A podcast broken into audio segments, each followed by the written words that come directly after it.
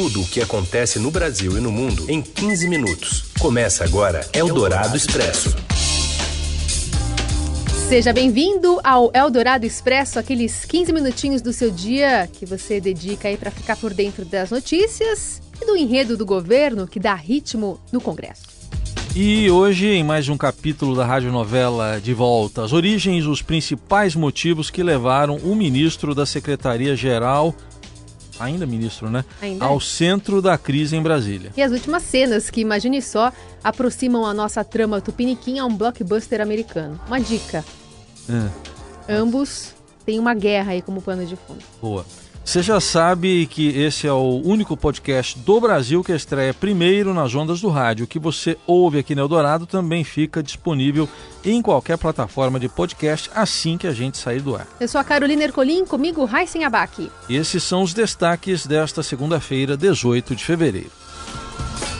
Crise entre ministro e governo se arrasta e general deve assumir Secretaria-Geral da Presidência. Caixa 2 da Odebrecht também financiou campanha da oposição a Maduro na Venezuela. O brasileiro Marighella repercute em festival de cinema, mas filme israelense vence Urso de Ouro. Eldorado Expresso. A Eldorado FM apresenta De Volta às Origens. Uma obra inspirada em fatos reais.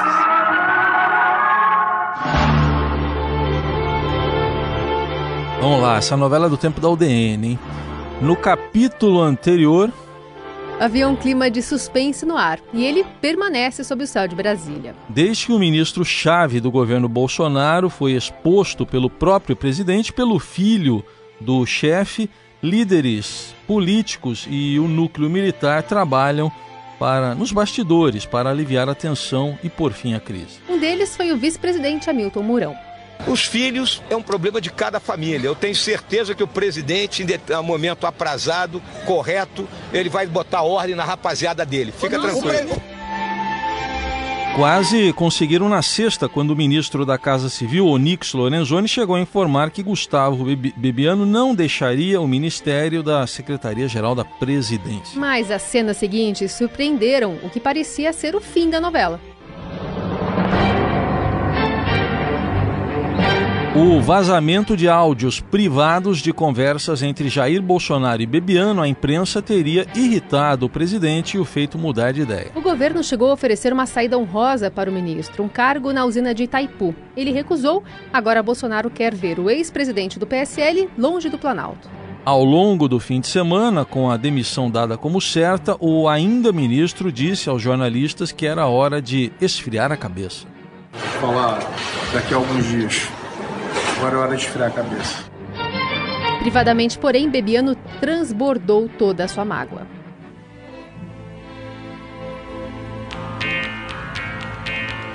O articulador da campanha presidencial de Bolsonaro disse à jornalista do Estadão Vera Magalhães uma frase que serve como pista do que está por vir. Vou fazer uma voz grossa agora, tá? Vai lá. O que eles chamam de inferno, eu chamo de lar. Bom, você reconhece de onde a citação foi tirada? De outro enredo violento. Rambo. What most people call hell, he calls home. Como mais uma metáfora de uma era Bolsonaro, a frase é o slogan do segundo filme da série Rambo que retrata um militar expurgado, armado até os dentes e disposto a tudo para se vingar. A aliados, Gustavo Bebiano confessou que precisa pedir desculpas ao Brasil por ter viabilizado a candidatura de Bolsonaro. Nunca imaginou que ele seria um presidente tão fraco, segundo a Globo News. Está ouvindo? Quem é você? Seu pior pesadelo. Enquanto partidários do presidente mantinham a lenha acesa da crise nas redes sociais, o presidente da Câmara dos Deputados, Rodrigo Maia, lembrou que o impasse coloca em risco a prioridade número zero do governo Bolsonaro. Uma pessoa que ajuda, que é bom no diálogo, que traz, né, faz a interlocução, às vezes de ruídos que acontecem na relação inicial do Poder Legislativo com o Executivo. É um episódio que, que gera uma certa instabilidade. A instabilidade pode atrapalhar. E com a encrenca montada no PSL, os filhos de Bolsonaro estariam planejando se mudar para um novo partido, uma recriação da União Democrática Nacional, agremiação de centro-direita, criada em 1945. É, você já ouviu falar em UDN antes. O colunista José Neumani Pinto ajuda a refrescar sua memória.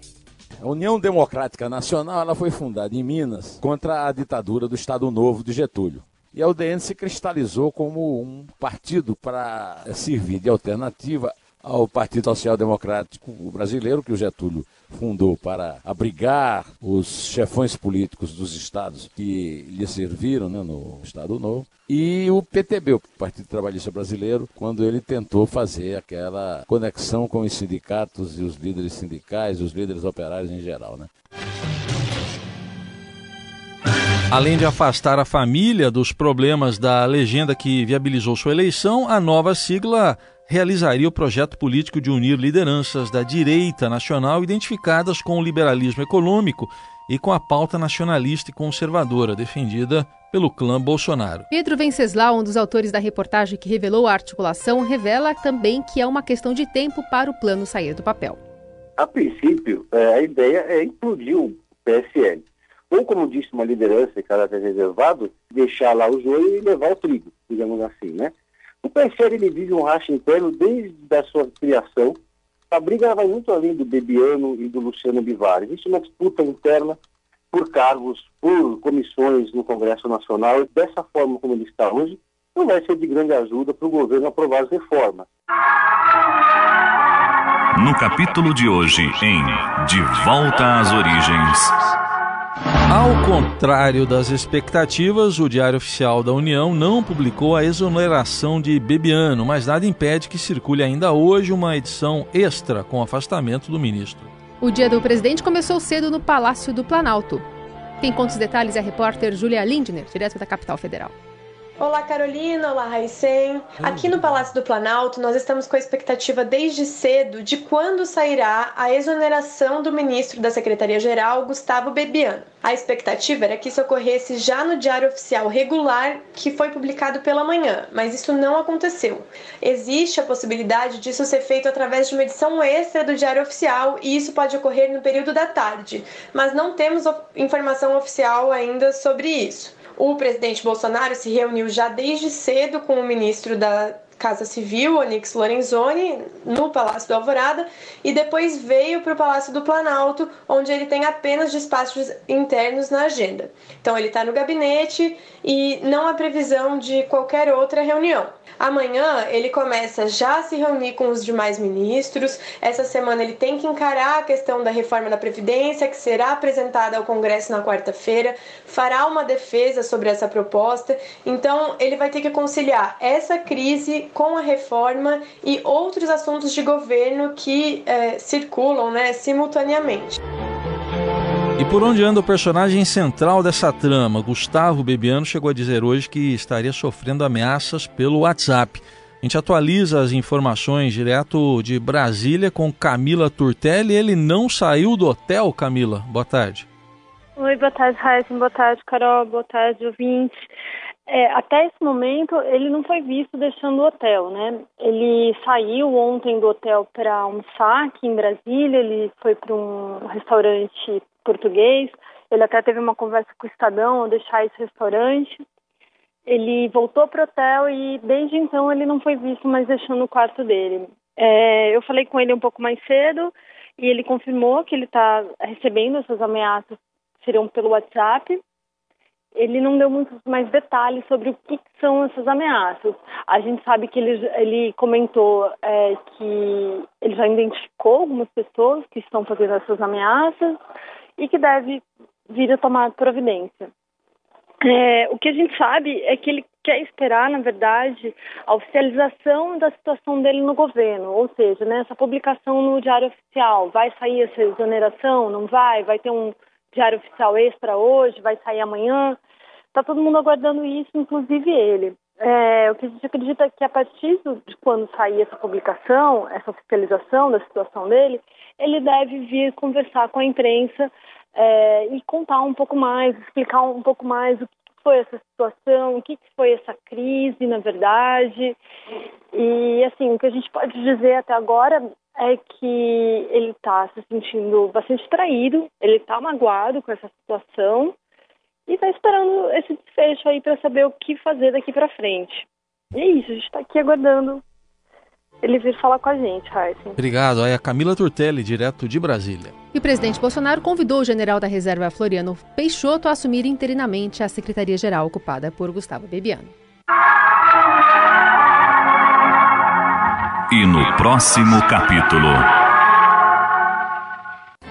As perguntas agora. Por que o suspense em divulgar a exoneração do ministro se a decisão já estava tomada? O governo está preparado para retaliações? Custará mais caro ao presidente a aprovação da reforma da Previdência após a crise? Por que Bolsonaro mira apenas o ex-presidente do PSL e poupa o atual Luciano Bivar, além do ministro do Turismo, também envolvidos na suspeita de candidaturas laranjas. Na próxima edição do De Volta às Origens, aqui no Expresso Eldorado, a qualquer momento na nossa programação. Eldorado Expresso. Uma delegação de deputados do Parlamento Europeu denunciou neste domingo que foram expulsos da Venezuela sem explicação. Os deputados disseram que foram ao país a convite da Assembleia Nacional, o Congresso controlado pela oposição, mas que não têm poderes legislativos e que se reuniriam com Juan Guaidó, presidente do órgão, né, que se autoproclamou presidente interino da Venezuela e recebeu apoio de diversos países, inclusive europeus. Eldorado Expresso.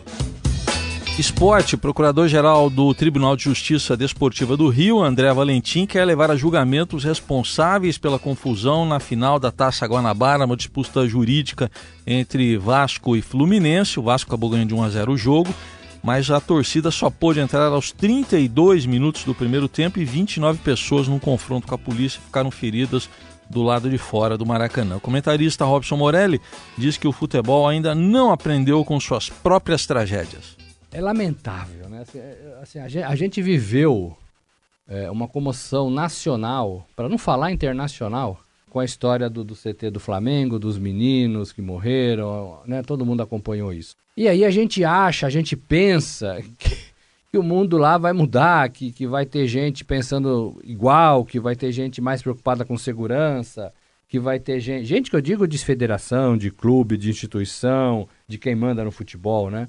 E a gente vê tudo errado, né? Eldorado Expresso.